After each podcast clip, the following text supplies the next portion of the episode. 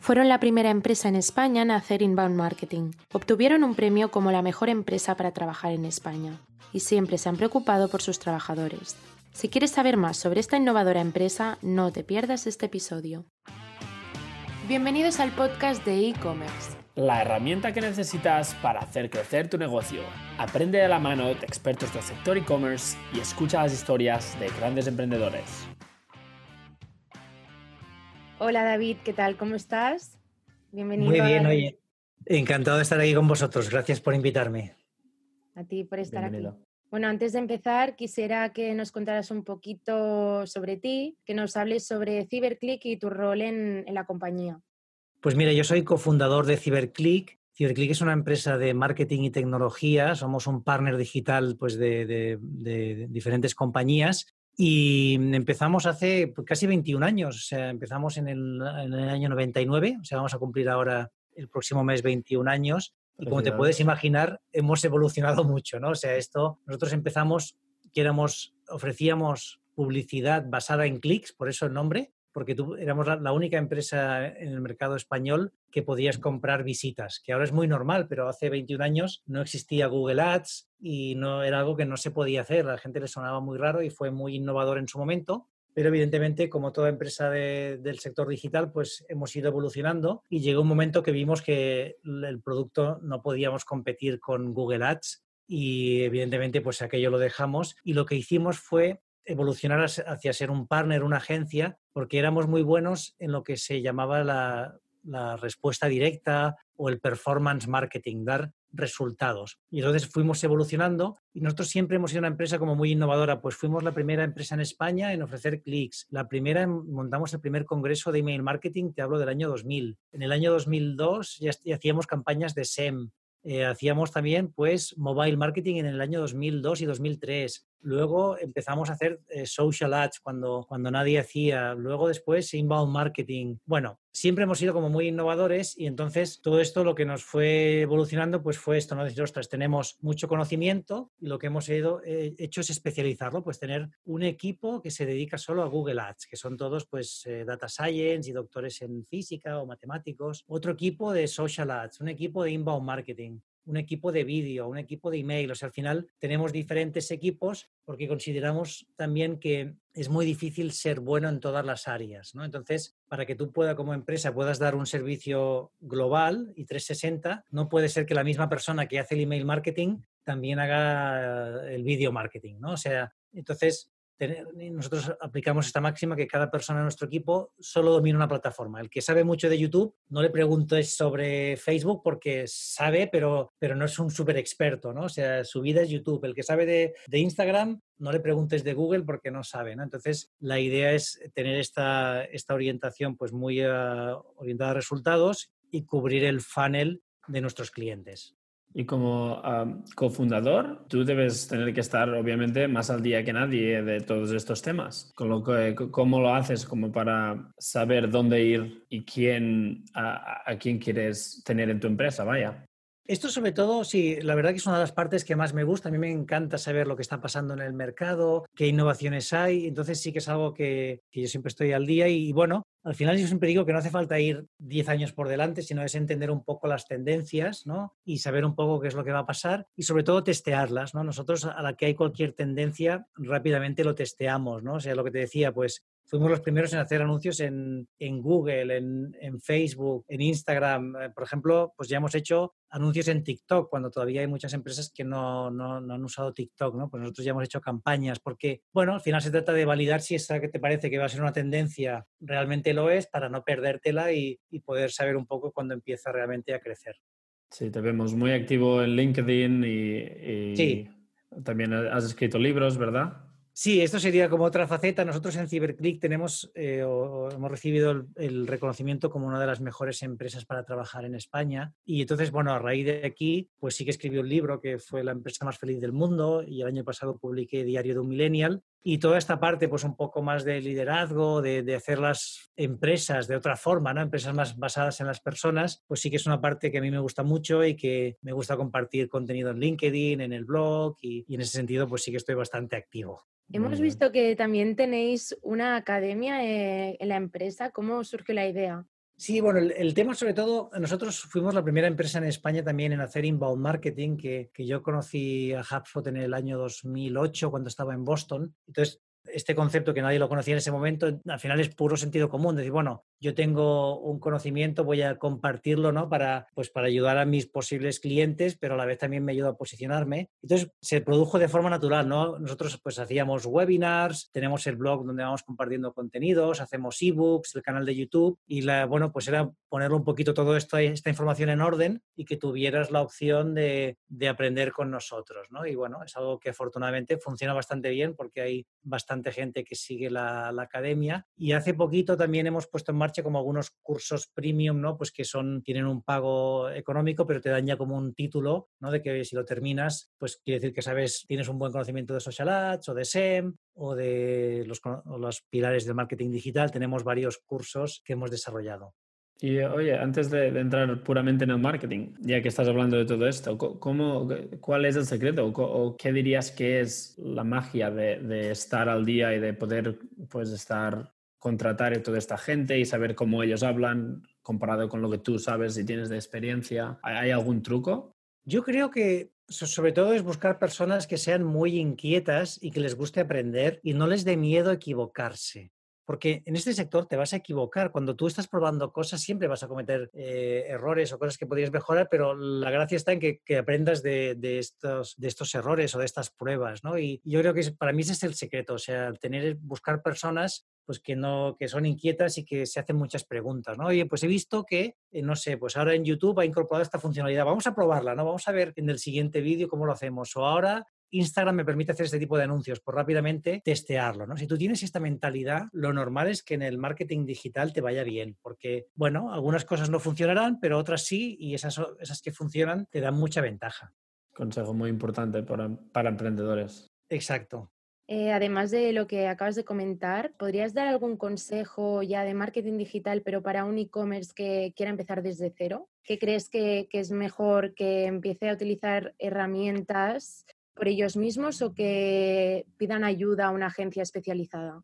Las dos cosas, depende un poco de los recursos que tengas. O sea, yo creo que es importante que si estás empezando estés tú muy metido en el marketing también para entender lo que pasa, pero puede ser que alguna parte más técnica la puedas hacer con una agencia porque, oye, no puedes saber de todo si tienes un equipo pequeño, pues igual es mejor que tu equipo se centre en el producto y en, los datos y tengas una agencia que te ejecute. Pero no hay ninguna opción que sea mejor que, que, otra. Puedes combinar las dos. Yo lo que sí diría, si, doy algún consejo, nosotros desarrollamos una metodología propia que le llamamos funnel advertising, y que es, pero es muy de sentido común, pero lo que pasa es que muchas empresas no lo aplican y es decir, vale, si yo empiezo un e-commerce o empiezo un proyecto digital, ¿a quién le voy a vender? Aquella persona que no tiene, que, que está navegando, está, está mirando vídeos en YouTube de un tema que no tiene nada que ver, o le voy a vender a alguien que está buscando justo el producto que yo vendo. La respuesta es lógica, ¿no? Es decir, oye, quien tiene más probabilidad de compra es la persona que hoy necesita mi producto. Entonces, el consejo que nosotros damos, y esto si van a la web de CyberClick pueden encontrar la metodología explicada, pero es decir, no empieces por arriba del funnel, no, no,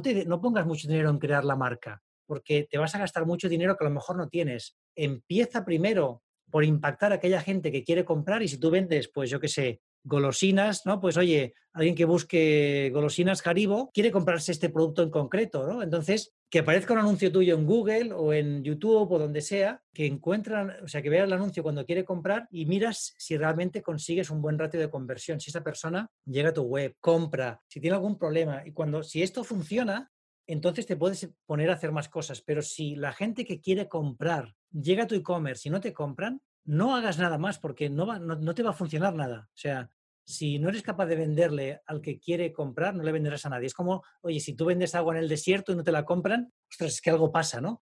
Pues tienes que, centrarte primero en esto, en decir, vale, voy a venderle a los que quieran comprar. Y cuando he hecho esto, que esto te puede llevar un mes, dos meses, depende de lo que tengas que ir cambiando, luego te pones a, subir el funnel, luego empiezas a hacer remarketing, después empiezas a hacer eh, una base de datos de email marketing, haces social ads, luego te pones y haces display, haces vídeo, haces publicidad nativa, puedes hacer mil cosas, ¿no? Pero primero asegúrate que las bases, ¿no? todo lo que sea la, búsqueda y las, las campañas con intención de compra y el remarketing, todo esto lo tengas bien montado y te funcione. Y cuando esto te funcione, entonces empiezas a escalar en el funnel. Y veo mucha gente que lo hace al revés, que dice, bueno, voy a hacer una campaña de display ah, para dar a conocer mi marca. Dices, no, eso no tiene sentido porque, porque primero tienes que asegurarte que la gente que busca, que quiere el producto, te compre. Y tú que estás metido tanto en el tema empresarial, relacionado con lo que cuentas, ¿has visto ah, un, nuevo influjo de, páginas web e-commerce, o sea, de nuevas marcas usando ah, tiendas online? Y, y, si eso puedes ver o, ves algunas haciendo este error o, haciéndolo bien?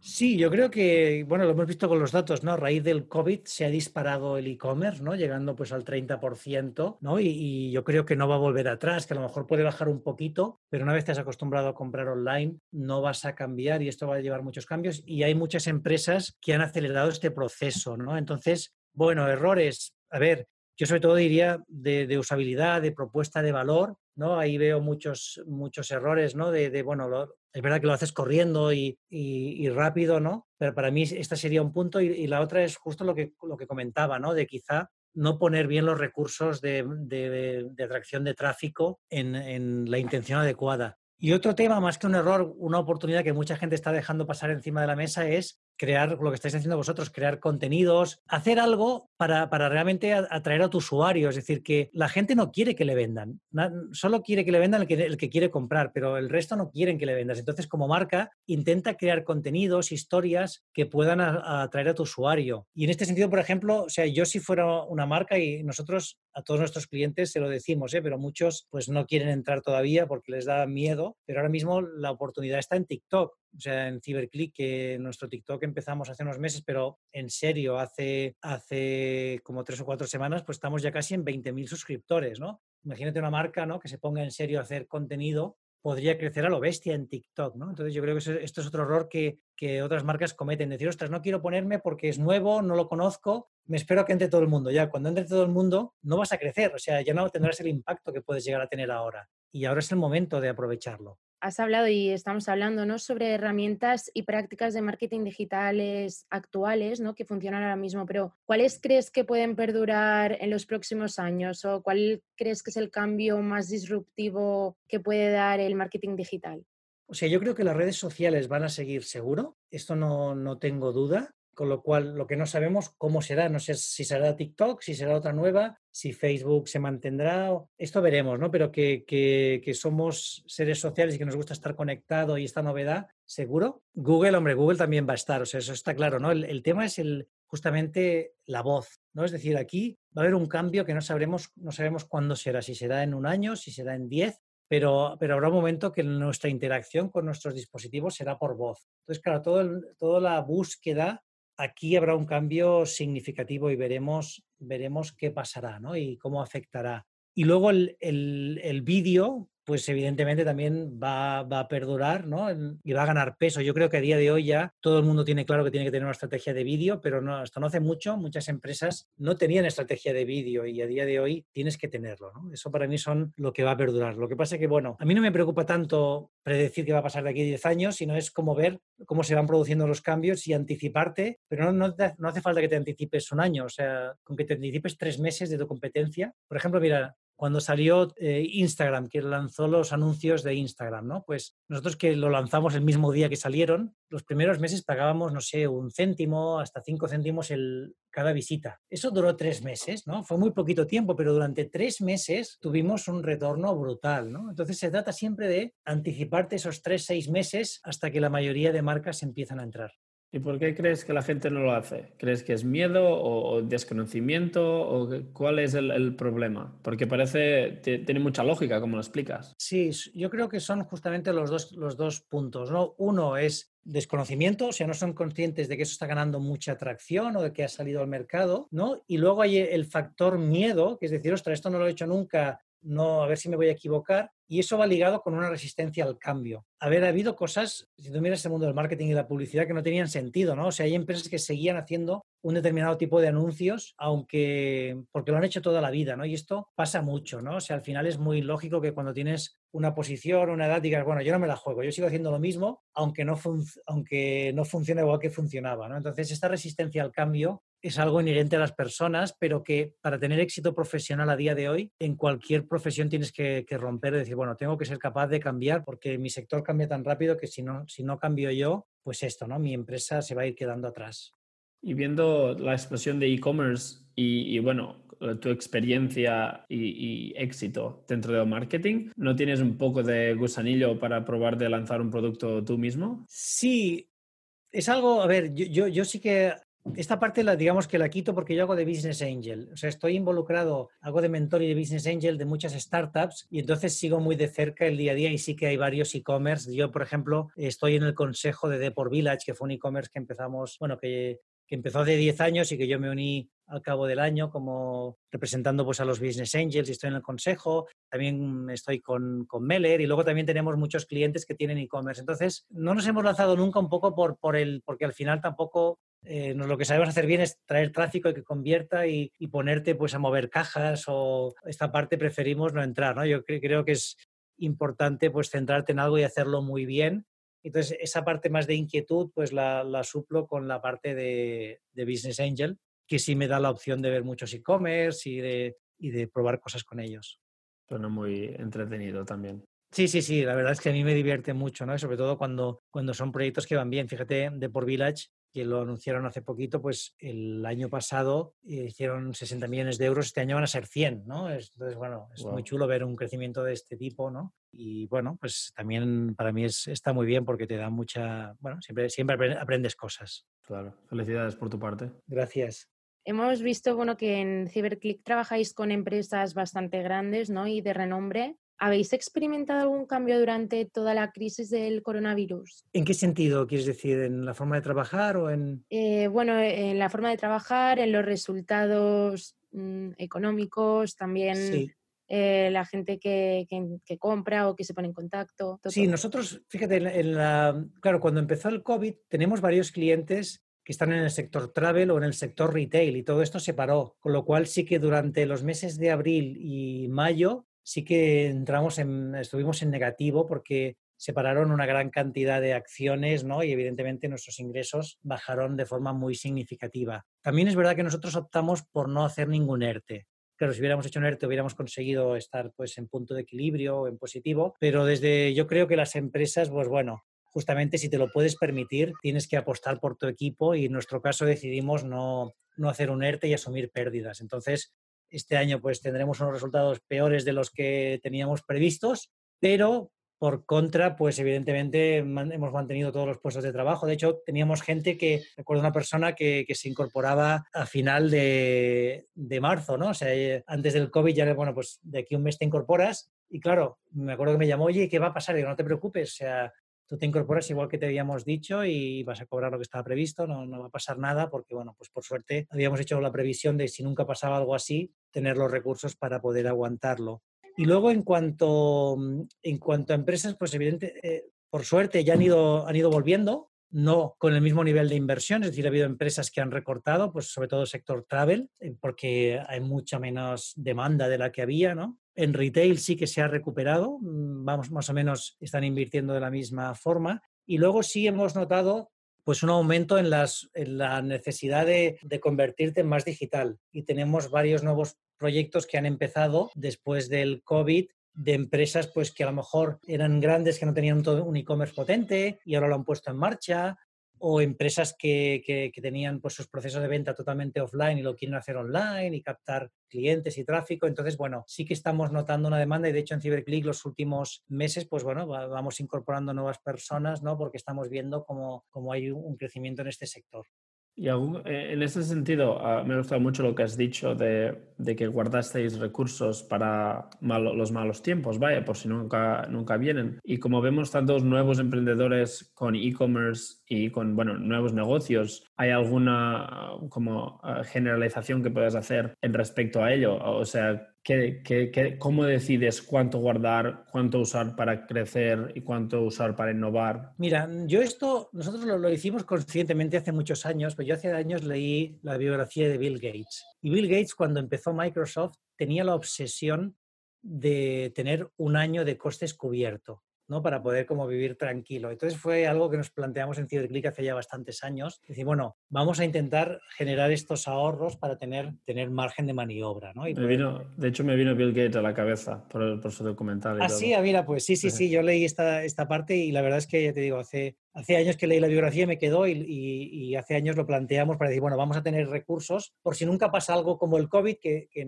yo no sabía qué, sería, pero yo sabía que tarde o temprano pasaría algo así. Y con lo cual, bueno, algún día tendrá este cisne negro y nos tocará. Entonces, bueno, hemos tenido la suerte que nos ha pillado bien y hemos podido aguantar el, momento difícil. Ahora, cuando uno está emprendiendo, a ver, para mí no es momento entonces de, tener ese ahorro porque es, complicado, ¿no? Tienes que estar, cuando estás arrancando, encuentras el product market fit, tienes que invertir en crecimiento. Yo esto lo haría cuando ya empiezas a, tener un crecimiento elevado. Lo que sí es que si tú eres un emprendedor o emprendedora y pones un proyecto en marcha, ahora mismo, si tú tienes buenas métricas, aunque parezca un poco contradictorio porque estamos, pues bueno, con el COVID y la crisis, pero hay hay buenas, hay inversores, así que puedes conseguir bastante dinero para que te dé tiempo y tengas opción de, poder monetizar. Yo estoy viendo bastantes proyectos cerrando rondas. Ayer hablaba con un emprendedor que me decía que está cerrando una ronda de 700.000 euros. Bueno, o sea que y hace la semana pasada uno de 200.000, o sea, ostras, que hay, hay gente dispuesta a invertir en proyectos que tengan sentido, con lo cual si tú montas un e-commerce, eh, no sé, una marca propia, algo que, que, empiece a traccionar un poquito bien, si tienes buenas métricas, eh, creo que es fácil que consigas una inversión importante para que te dé esa tranquilidad y saber que no te vas a quedar sin caja y vas a tener que cerrar. Sí, nosotros obviamente desarrollando plataformas de e-commerce vemos mucho crecimiento en muchos, muchas, muchas partes, vaya. Y luego, por ejemplo, no sé, la carne alternativa, los, tengo amigos en Eura y están creciendo muchísimo. Es bonito también de ver que no todo son malas noticias. Exacto. Sí, sí, sí, yo creo que hay... No, e, e, esto de hecho, mira, justo he escrito, hoy he publicado un post que habla de esto porque hace un par de semanas o tres, no me acuerdo cuándo fue, se, compartieron en redes sociales todo de noticias negativas, que si no sé quién cierra tantas tiendas, que si tal empresa despide a no sé cuántas personas, ¿no? Era como prepararnos que esto va a ser muy duro. Y yo creo que, sí, que va a ser muy difícil, pero que también va a haber muchas oportunidades. A nivel macroeconómico no vas a cambiarlo, pero a nivel micro, a tu nivel, sí que vas a poder encontrar oportunidades y a lo mejor puedes capaz de, no sé, de, encontrar un producto que puedes vender o de darle la vuelta a tu empresa. O sea, va a haber oportunidades y justo escribí un post, lo he escrito hoy, hablando de esto, de decir, oye, mira las oportunidades que hay, que hay muchas, y ponía como varias empresas que, han anunciado que van a contratar gente o que van a crecer. De hecho, nosotros tenemos algunos clientes que están creciendo bastante por, el COVID, porque no a todo el mundo le afecta. Hay empresas que no les está afectando, ¿no? Con lo cual, pues bueno, se trata de ir en esa dirección, en, en el sentido de donde no afecta el COVID, porque esos sectores crecerán. Aunque ahora el PIB baje un 15, un 20%, bueno, sigue quedando un 80, un 90, y luego volver a crecer, ¿no? Se trata de estar preparado para ese crecimiento. Luego imagino que igualmente es para los emprendedores de naturaleza tienes que ser optimista, porque navegas tanto contra corriente que si quieres emprender y, montar tu propio negocio, tienes que ser un poco optimista o, si no debe ser difícil. Sí, exacto. Sobre todo es buscar como las oportunidades, ¿no? si te quedas con lo negativo, seguro que no aparecen oportunidades. Si las tienes la mente abierta, pues las puedes encontrar. Mm, hablando de, emprendedores, ¿no? Eh, nosotros en CRISP estamos especializados en Shopify, que es la, una plataforma para e-commerce. ¿La conoces? Sí, sí, sí, sí, sí, sí que la conozco, claro. ¿Crees que es una buena plataforma donde empezar a emprender desde cero y crear una buena estrategia de marketing digital? Sin duda, para mí sería ahora mismo la forma, digamos, más fácil y que y creo que Shopify va a crecer muchísimo, ¿no? Es decir, que que va a tener mucha, mucho volumen, ya lo ha crecido mucho, pero todavía va a crecer más, porque es muy intuitiva, tiene limitaciones, pero es muy fácil de, utilizar. Yo hace poquito hablaba con un emprendedor que había montado un proyecto de éxito hace, pues, ¿cuándo sería? A lo mejor hace 12 o 13 años, y claro, me decía, ostras, que yo alucino, porque claro, yo cuando monté mi proyecto tenía que contratar de, de golpe a seis programadores, todo era muy complicado, los servidores, tal, y claro, ahora vas, montas un Shopify y al menos a nivel técnico te tienes que preocupar poco, ¿no? Es decir, no, no tienes una dificultad como tenía yo a nivel técnico, que era súper complejo. Ahora es mucho más sencillo. Así que vamos, sí, sí, yo sin duda lo, lo, aconsejaría. Yo, de hecho, que doy clases en, en alguna escuela de negocios, cuando alguien me pregunta así joven, le digo, ostras, monta un Shopify, haz pruebas, o sea, aunque no te vaya bien, lo que vas a aprender te va a servir tanto que seguro que de aquí van a salir muchas oportunidades. Buena respuesta. Imagino que, bueno, como todos debemos haber estudiado en algún punto de nuestra vida y, hay mucha gente con carreras en, España y a veces los cuatro años eh, que te pasa estudiando y, todo muy teórico, eh, haciendo uno o dos prácticos, montando tu propio e-commerce y probando y, y aprendiendo del marketing que va asociado con él, bueno, esto debe ser mucho mejor.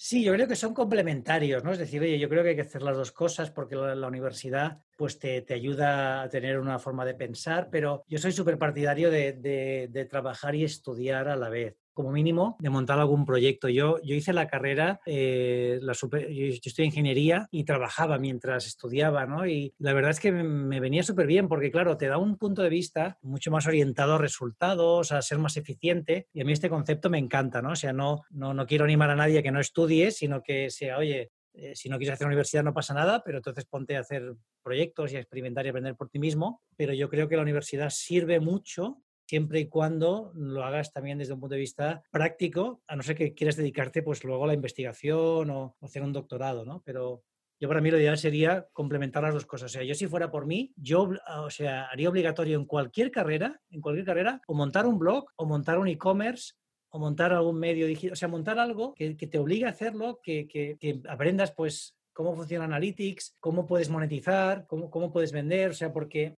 al final es la fórmula para acabar aprendiendo, ¿no? Y ahí, de hecho, hay alguna universidad, hay una carrera que se llama eh, Lane, que hacen esto, que es una carrera en la que estudias en emprendeduría y tu proyecto de carrera es durante los cuatro años es montar una empresa. Pues claro, los alumnos que salen de allí salen súper preparados porque durante cuatro años han estado haciendo mil pruebas, han hecho un MVP, han eh, hablado con posibles clientes, han vendido, o sea, al final han, experimentado, ¿no? Y si vas a trabajar en el mundo, digamos, físico, el mundo de la empresa, es importante tener ese conocimiento. Pues muy bien, dejamos con este consejo que, que es muy, muy importante, o sea, tira adelante, experimenta, prueba, arriesgate y siempre, siempre eh, trabaja, ¿no? Sí, exacto. Sí, sí, para mí sería esto, ¿no? Tener un poco esta mentalidad, esta actitud, ¿no? Y, hacer, intentar hacer cosas que te gusten, porque al final así es como mejoras personal y profesionalmente.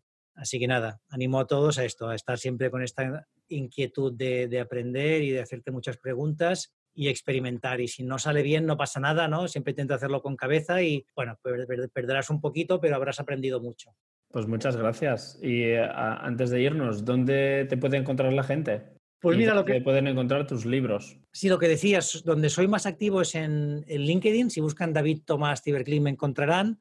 También me pueden encontrar en Twitter arroba David Tomás o en Instagram también eh, arroba David-Tomás. Por ahí me, encuentran en cualquiera de las redes. En TikTok también estoy, pero aunque no soy de momento muy activo, lo hacemos como, mm. como Ciberclick. Y luego los libros, en cualquier librería online o cualquier librería física, pues son la empresa más feliz del mundo y Diario de un Millennial. Así que todos los que lo leáis o los que queráis conectar conmigo, por favor, y me decís, me decís qué, os ha parecido. Pues muy bien, David, muchísimas gracias por eh, estar aquí hoy con nosotros y haber respondido las, las preguntas. Ha sido una sesión muy interesante. Muchísimas gracias a vosotros. Gracias. Muchas gracias a los que nos habéis escuchado hoy y si te ha gustado este episodio podrás encontrar muchas más entrevistas en el podcast de e-commerce. También si quieres estar al día de todas las novedades del mundo e-commerce puedes seguirnos en nuestras redes sociales. Nos encontrarás en arroba Team o también puedes suscribirte al blog de Crisp Studio a través de nuestra página web. Muchas gracias y nos vemos la semana que viene. Adiós.